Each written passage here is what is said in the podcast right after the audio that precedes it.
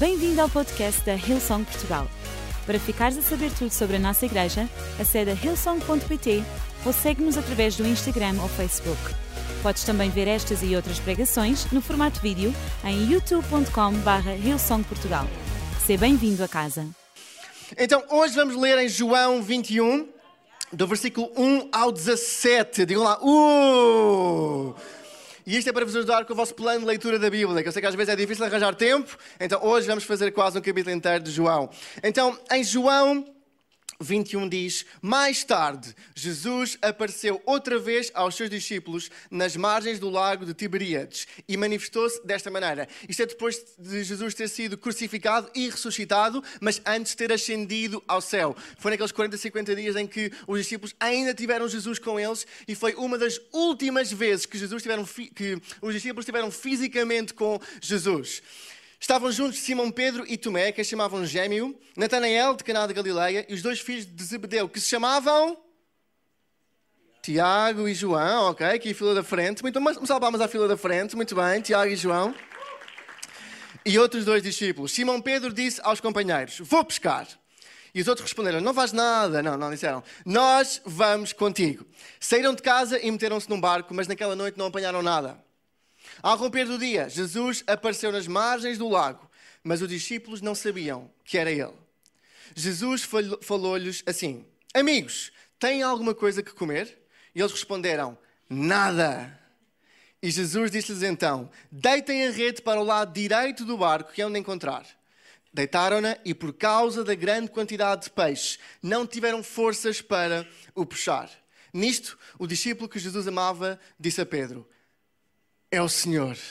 E mal Simão Pedro ouviu dizer que era o Senhor, vestiu a roupa pois estava nu e lançou-se à água. Os outros discípulos continuaram no barco, puxando a rede cheia de peixe e já não estavam muito longe da margem, mas apenas a uns 100 metros.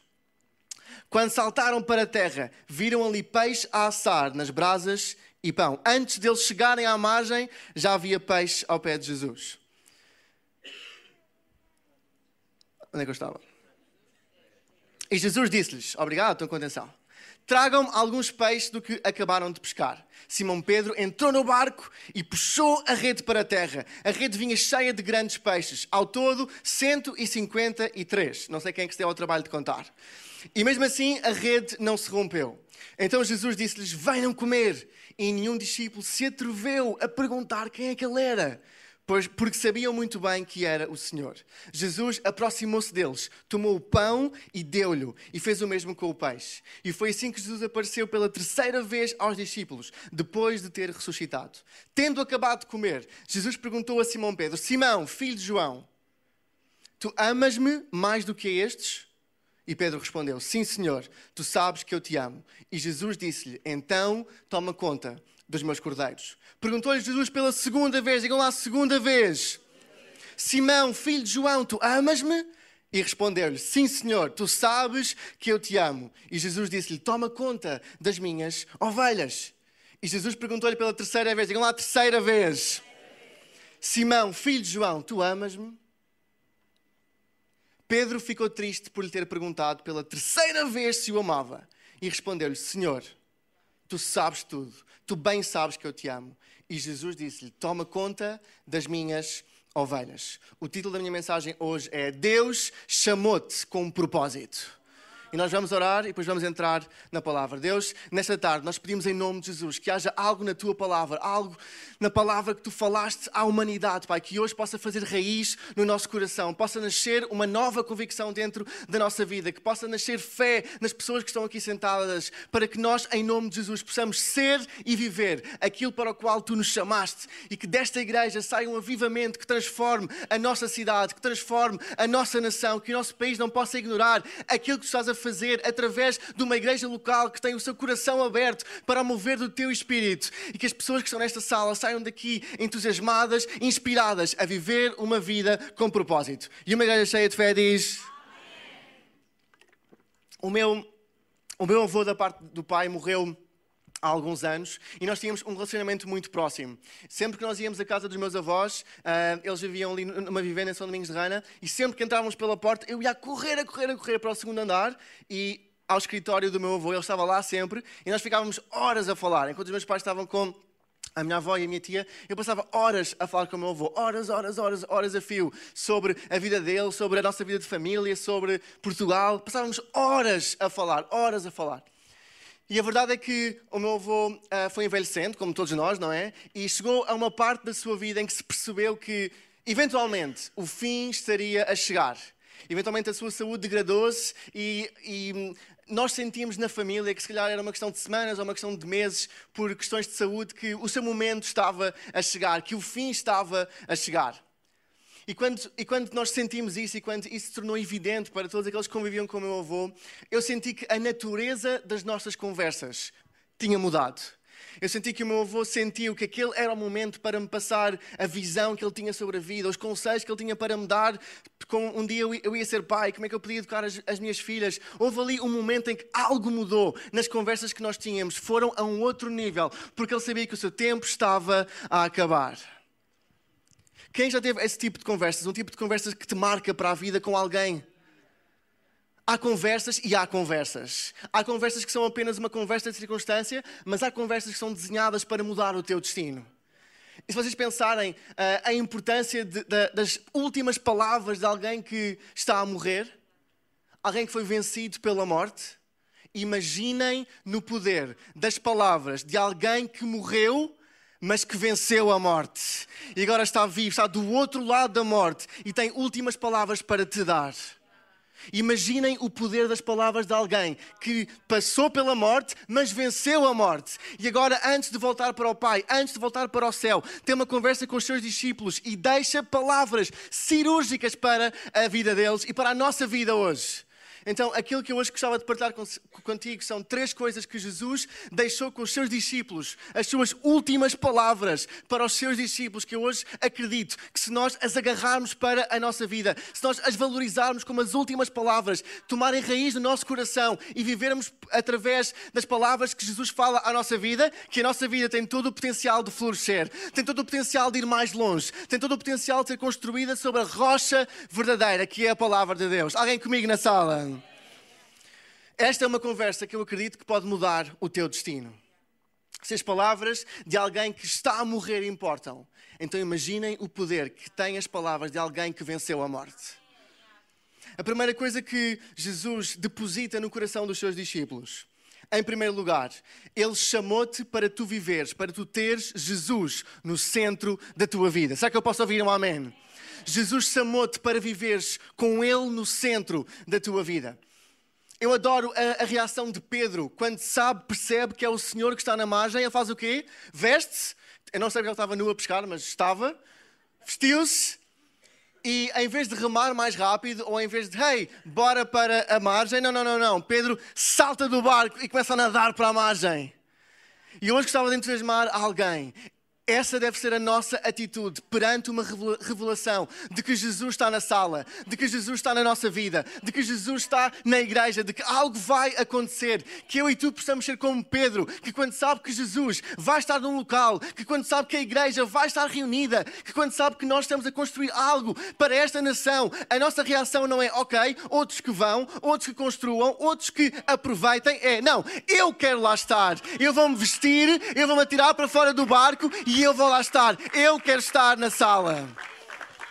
Há alguém disposto a saltar para o mar? Como é, é aquela música? Atira-me atira ao mar.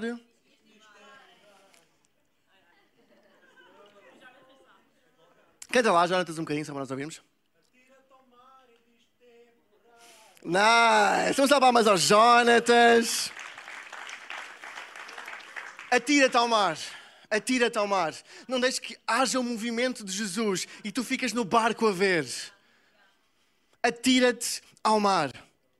E este momento também é simbólico porque esta não foi a primeira vez que Jesus apareceu aos seus discípulos numa margem de um lago.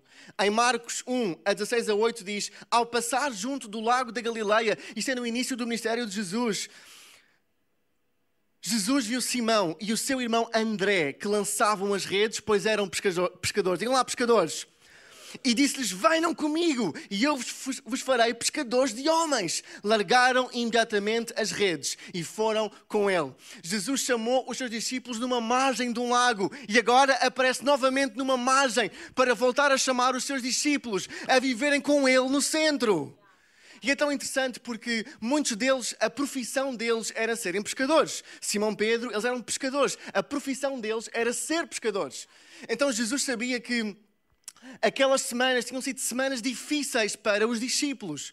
Ponham-se no lugar dos discípulos. Os discípulos largaram a sua vida toda, largaram as suas famílias, largaram os seus trabalhos, largaram as suas cidades, largaram tudo.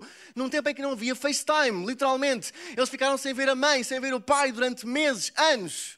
Largaram a vida toda, toda dele para seguirem Jesus. Jesus que prometia que ele era o Messias e que ele ia salvar a humanidade e que através dele eles iam ser redimidos. Agora ponham-se no lugar dos discípulos quando Jesus morre. A pessoa em quem tu depositaste a esperança da tua vida, o teu futuro, o teu destino, a tua esperança, vê-la a ser crucificada numa cruz. E isso abalou a fé deles, abalou a sua confiança, abalou a sua esperança. Então, quando nós vemos os discípulos a pescar neste contexto, pode significar que eles estão a voltar à sua vida antiga. Estão a voltar ao plano B que eles tinham. Estão a voltar à ocupação que eles tinham antes de Jesus chegar. É como se eles estivessem a voltar para o seu passado. Eles estão a voltar para o seu passado, para a sua profissão. Ok, aquilo foi tipo um summer camp prolongado, mas agora acabou.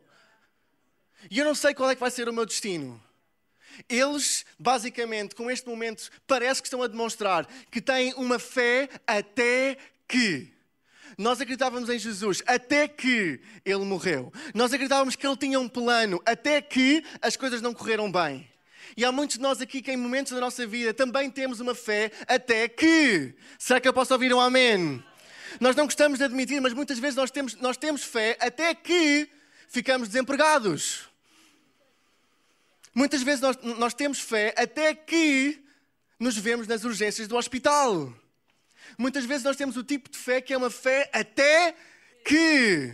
Até que. Mas este momento em que Pedro sai do barco, vai para a água e volta a colocar Jesus no centro, em que ele transforma uma fé que era até que para uma fé que é mesmo que. E esta é a fé de Sedraque, Mesaque e Abdenego, que quando foram confrontados com o facto de que eles iam ser queimados pelo rei da Babilónia, eles dizem: Eu acredito que Deus me vai salvar, mas mesmo que Ele não me salve, diga lá, mesmo que, mesmo que Ele não me salve, eu não vou desonrar o meu Deus, eu vou continuar a acreditar, mesmo que eu fique desempregado, eu vou continuar a colocar Jesus no centro da minha vida, mesmo que eu tenha um diagnóstico difícil, eu vou colocar Jesus no centro da minha vida.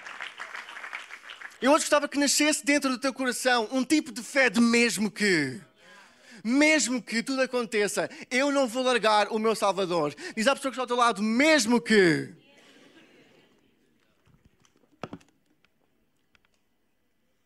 Imaginem o tipo de igreja que nós podemos construir se formos formados de pessoas que têm esta fé do mesmo que mesmo que tudo à nossa volta corra mal, mesmo que a nossa vida, as nossas circunstâncias sejam negativas, mesmo que ainda assim eu vou acreditar em Jesus, eu vou construir a minha vida e eu vou construir a minha igreja. Então, em primeiro lugar, Jesus chamou-te para ter Jesus no centro da tua vida. E a história continua. E Jesus convida-os para se juntarem à mesa com ele. No versículo 10 diz: Tragam-me alguns peixes dos que acabaram de pescar. Simão Pedro novamente entrou no barco e puxou a rede para a terra. A rede vinha cheia de grandes peixes, ao todo 153, e mesmo assim a rede não se rompeu.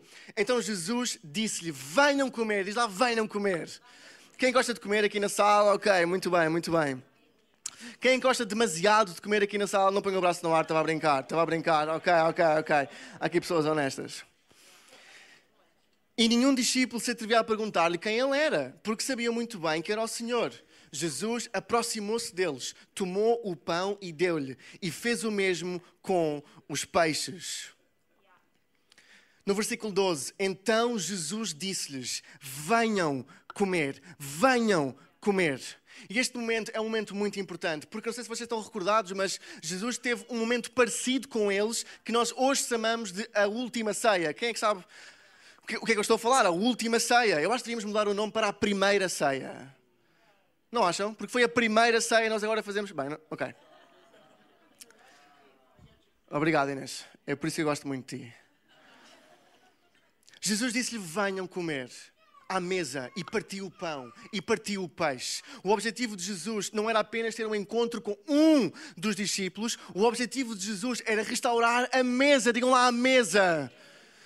Jesus sabia que os discípulos tinham à sua frente a tarefa mais gigantesca da história da humanidade, que era continuar o seu legado, era construir a sua igreja, era ir por todo o mundo, pregar o Evangelho a toda a criatura e Deus querendo ver salvações, ver milagres, Jesus sabia que a tarefa à frente deles era a maior tarefa, o maior desafio que alguém alguma vez podia ter. E esse é o nosso desafio, não se enganem. Não se enganem, esse é o nosso desafio. Aquilo que nós fazemos enquanto igreja não é algo cute, algo que qualquer pessoa pode fazer, algo que é tipo karaoke cristão, seguido uma mensagem inspiracional. Não, não, não, não, não. O que nós estamos aqui a fazer é o maior desafio da história da humanidade. Não há nada tão atacado como a igreja. Não há nada tão atacado como a igreja. Se eu começar uma loja de donuts, o diabo não vai tentar eliminar a minha loja de donuts. Mas quando ele vê uma igreja cheia de pessoas de fé, cheia de gente que acredita que Jesus pode fazer milagres, cheia de pessoas novas a chegar todos os domingos, cheia de salvações, ele vai tentar atacar isso. E o que Jesus está a fazer com trazê-los de novo para a mesa é demonstrar que há poder na parceria. Diz lá parceria. Pergunta lá à pessoa que está ao teu lado: queres ser meu parceiro? Pergunta lá: queres ser meu parceiro? Ele sabia que eles iam passar por oposição, por perseguição, por prisão, por tribulação, por traições. Muitos dos discípulos foram crucificados a forma como os discípulos morreram é que muitos deles foram crucificados. A vida deles não foi fácil, o desafio à sua frente não foi fácil. Mas aquilo que Jesus queria dizer-lhes, em segundo lugar, e a banda pode subir e juntar-se a mim, é que se nós somos chamados para colocar Jesus no centro, nós também somos chamados para estar à mesa uns com os outros para estar à mesa uns com os outros. A missão que nós temos é grande demais para um de nós isolado conseguir cumpri-la. O, o, sonho que Deus colocou no teu coração é maior do que apenas as tuas capacidades. O sonho que Deus colocou na nossa igreja é maior do que apenas um de nós a trabalhar e os outros a verem. Aquilo que Deus colocou sobre a nossa igreja, aquilo que Deus colocou sobre a tua vida, o sonho que Deus colocou sobre a tua vida, o teu destino, o teu futuro, a tua vocação, o teu propósito, a tua chamada é maior apenas do que a tua capacidade capacidade, do que o teu trabalho, do que os teus talentos. E por isso nós somos chamados a estar à mesa com Jesus e uns com os outros para construir a sua igreja. Na Bíblia diz que onde estiverem dois ou três, Jesus estará nesse meio. Imaginem o poder de uma igreja que sabe o poder de estarmos juntos, de sermos dois ou três. Imaginem o poder que há quando nós nos juntamos para orar, porque a Bíblia diz que quando nós ligarmos na terra, vai ser ligado no. O inimigo treme quando uma igreja se junta para orar. O inimigo treme quando dois ou três de nós estamos reunidos em seu nome, porque sabe que a presença bendita do Espírito Santo vai estar ali no meio e vai ter o poder de transformar a vida de pessoas. Quando nós andamos juntos na rua, dois ou três de nós, a nossa sombra, a nossa sombra tem o poder de transformar a vida de pessoas. Há poder em estarmos juntos, há poder em sermos uma comunidade, há poder em sermos uma equipa, há poder na parceria que há na nossa vida. Porque quando nós nos juntamos, quando nós ligamos a minha fé à tua fé, o meu trabalho ao teu trabalho, os meus dons aos teus dons e nos juntamos enquanto igreja, tudo pode acontecer. Tu foste chamado para estar à mesa uns com os outros. Há aqui alguém que quer fazer o inferno tremer há aqui alguém que quer fazer o inferno tremer. Então liga-te à pessoa que está ao teu lado, dá abraços com o teu grupo de ligação, dá abraços com a tua equipa, liga-te com a tua igreja, liga-te com esta comunidade. E juntos vamos fazer o inferno tremer, o diabo tremer, porque quando nós estamos juntos, o Espírito Santo desce e tudo pode acontecer. Há aqui alguém que quer fazer o inferno tremer.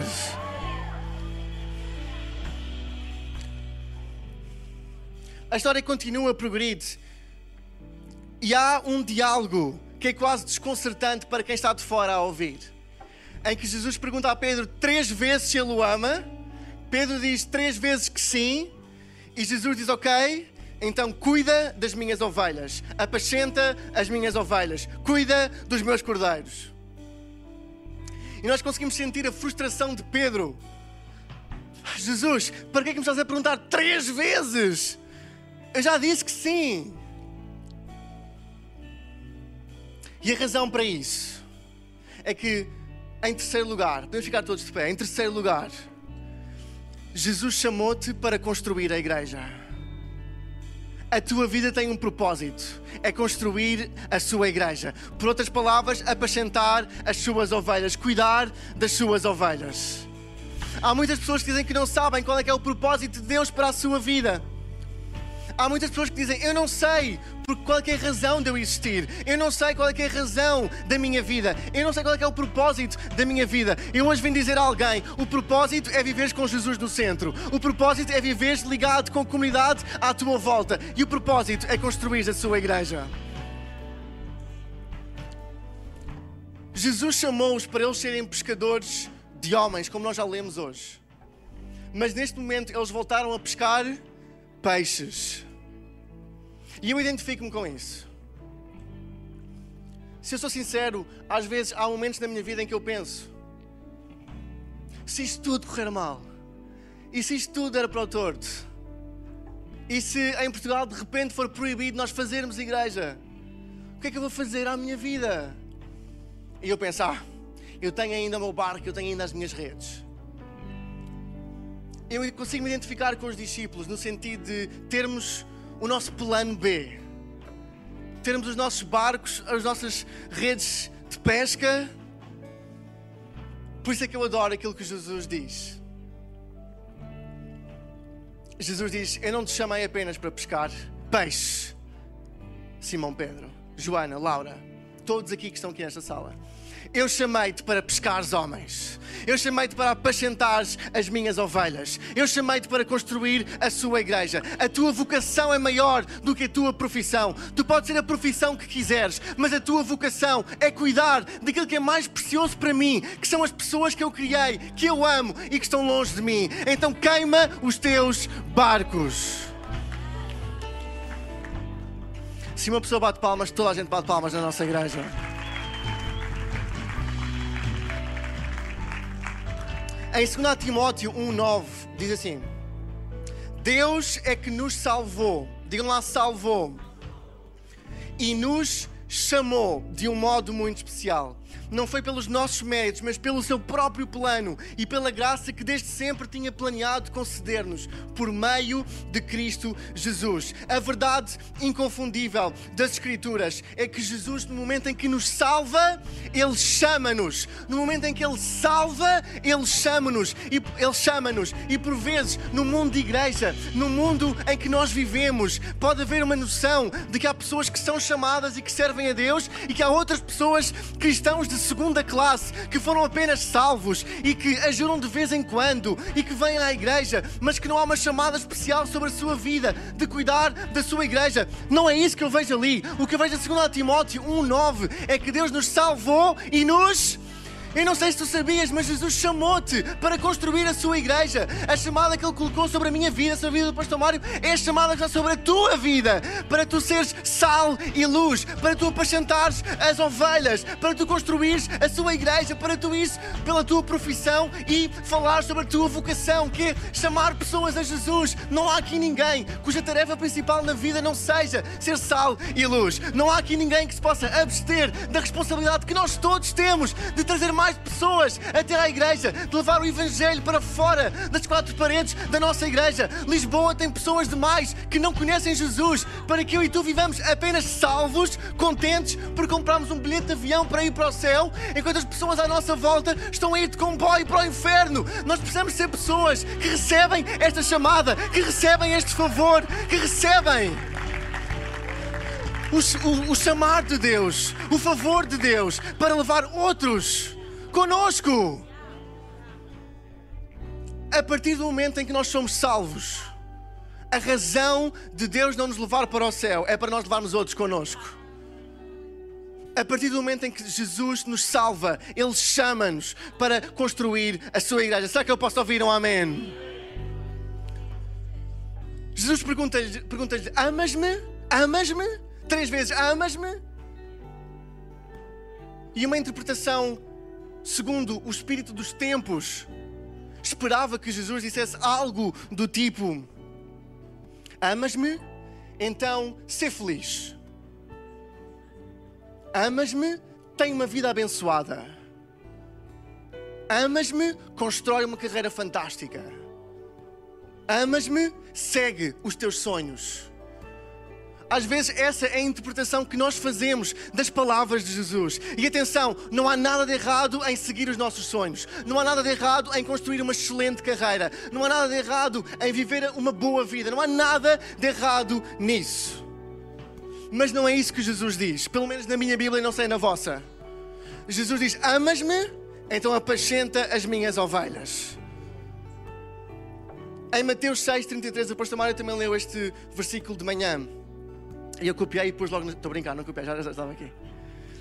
Diz: procurem primeiro, digam lá, primeiro o reino de Deus e a sua vontade, e todas essas coisas vos serão acrescentadas. Nós devemos ser o tipo de igreja, o tipo de pessoas que têm as prioridades no sítio certo. Uma coisa é o propósito da nossa vida, outra coisa é o resultado que tem nós vivermos no nosso propósito. E Jesus promete na Sua palavra que sim, o resultado de vivermos no propósito é uma vida abençoada, é uma família abençoada, é uma vida que vale a pena viver, mas isso é o resultado. Isso é o fruto de uma vida com propósito, porque o nosso propósito é seguir Jesus em primeiro lugar, é construir a sua igreja, é buscar o reino de Deus, é buscar a sua vontade, a sua verdade, e tudo isso nos será acrescentado. E eu tenho visto pessoas demais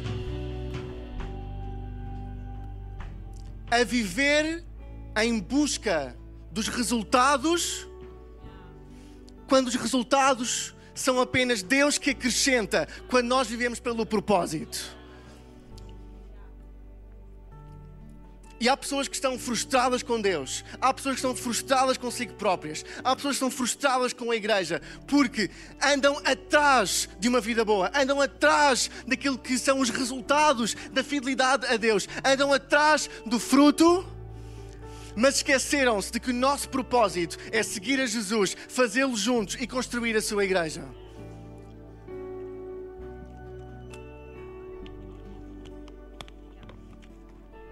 Eu hoje vim dizer a alguém: é a altura de alterares a ordem da tua vida, é a altura de alterares a prioridade na tua vida, é a altura de alterares aquilo que é a prioridade da tua vida, é a altura de colocar Jesus no seu sítio certo. E esse é o primeiro, o segundo, o terceiro, o quarto e o quinto lugar na tua vida. É a altura de responderes à pergunta que Jesus te faz: Amas-me?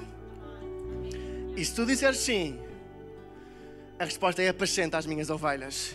E eu hoje vim chamar a reunião das três e meia. Eu hoje vim chamar a nossa igreja a sermos o tipo de igreja que diz sim a Jesus, que diz sim uns aos outros, que diz sim a construir a sua igreja, que disponibilizamos o nosso tempo, disponibilizamos os nossos recursos, fazemos da nossa vida um sacrifício vivo para apacentar as suas ovelhas. Imaginem o poder de nós todos juntos, de mãos dadas, construirmos a igreja do Deus vivo, abrimos espaço para as gerações virem a este lugar, serem salvas, serem serem curadas em nome de Jesus. Imaginem o poder de esta reunião criar um avivamento na nossa igreja. Imaginem o poder de tu, no teu lugar de trabalho, na tua profissão, não dizes apenas, ah, eu sou um barbeiro, dizeres, eu sou alguém chamado a trazer avivamento a esta barbearia. Não digas que és um contabilista, tu és um instrumento de Deus nesse escritório para trazer um avivamento vindo do céu, para salvar pessoas, para trazer pessoas à igreja, para dizer palavras de encorajamento. Será que, será que eu posso ouvir um amém?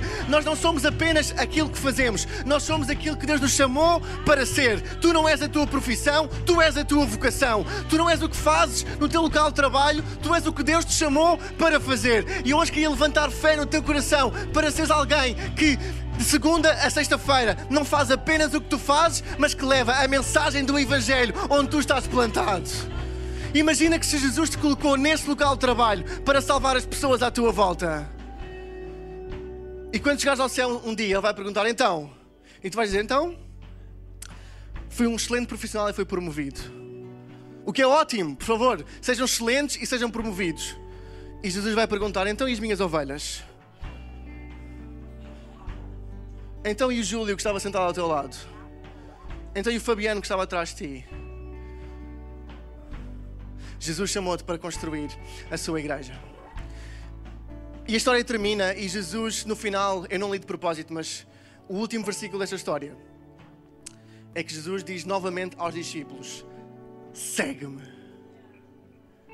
E quando ele diz segue-me durante a sua vida, os discípulos acham que é segui-lo à volta do sítio onde eles estão, não é seguir fisicamente. Mas este Jesus é o Jesus que venceu a morte. E eles percebem que o segue-me é para a eternidade. Este segue-me é o convite que Jesus faz a todas as pessoas que estão aqui nesta tarde. Jesus é o único através do qual eu e tu temos acesso à vida eterna, porque Ele foi o único que venceu a morte. Jesus foi crucificado, foi sepultado num túmulo mas ao terceiro dia, bora lá, igreja, ao terceiro dia a pedra rolou e o nosso Salvador saiu pelo seu próprio pé, venceu a morte, a morte não o conteve. E ele hoje está vivo. E tem convite para fazer a todas as pessoas que estão aqui.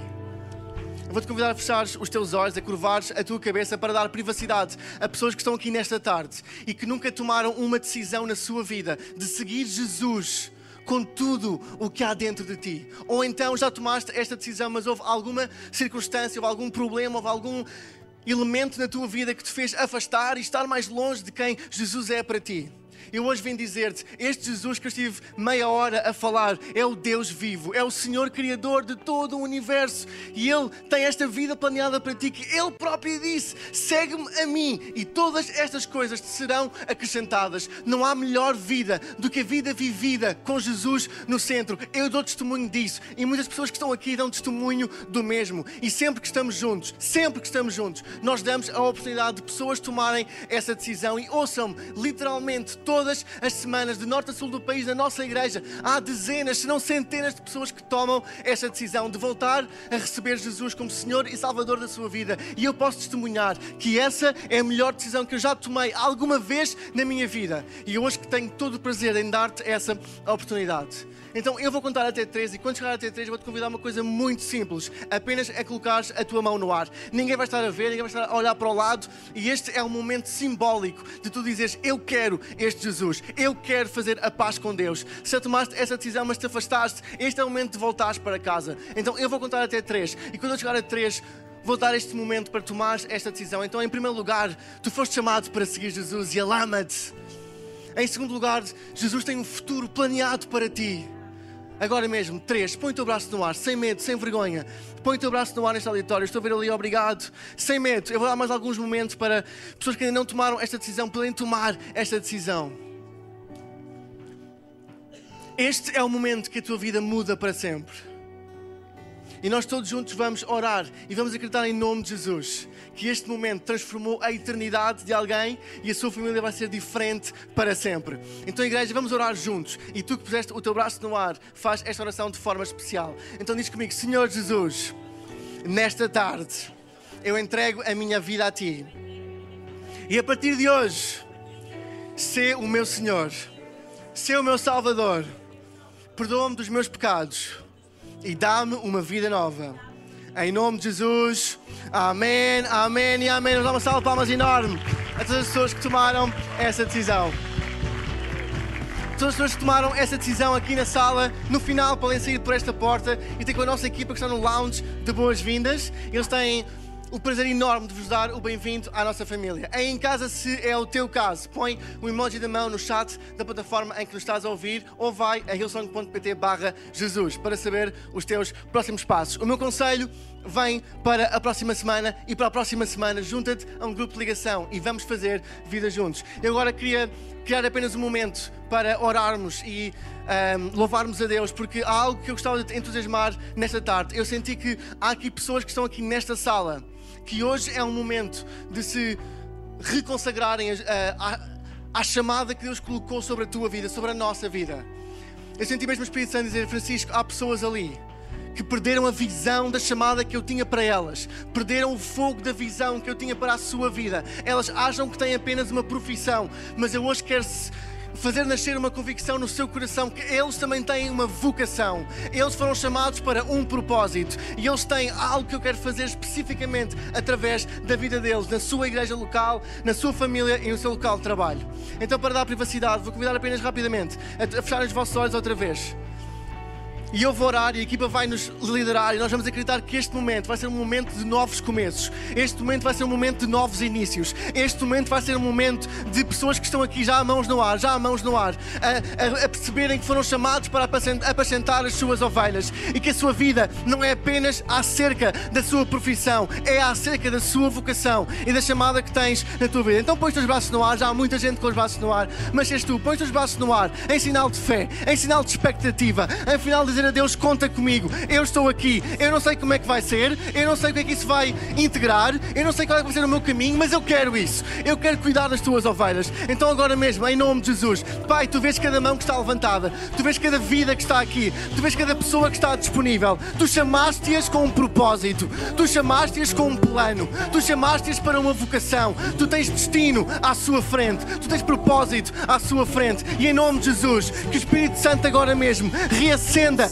a chama do propósito no seu coração. Traga uma nova chama, traga um novo vento, que haja uma nova estação, um antes e um depois do domingo 19 de junho e que através da sua vida, através da sua mão, através do seu ministério, através da sua chamada, através do seu servir, que as gerações possam saber quem tu és, entregar-se a ti como Senhor e Salvador. Eu peço que a tua mão esteja sobre elas, dá-lhes resiliência para conseguirem perseverar, independentemente das dificuldades, e reacende a chama da vocação no seu coração. E em nome de Jesus, pedimos enquanto igreja que esta, esta season seja uma season de chamada, seja uma season de salvação, seja uma season de avivamento. E toda a igreja diz amém, amém e amém.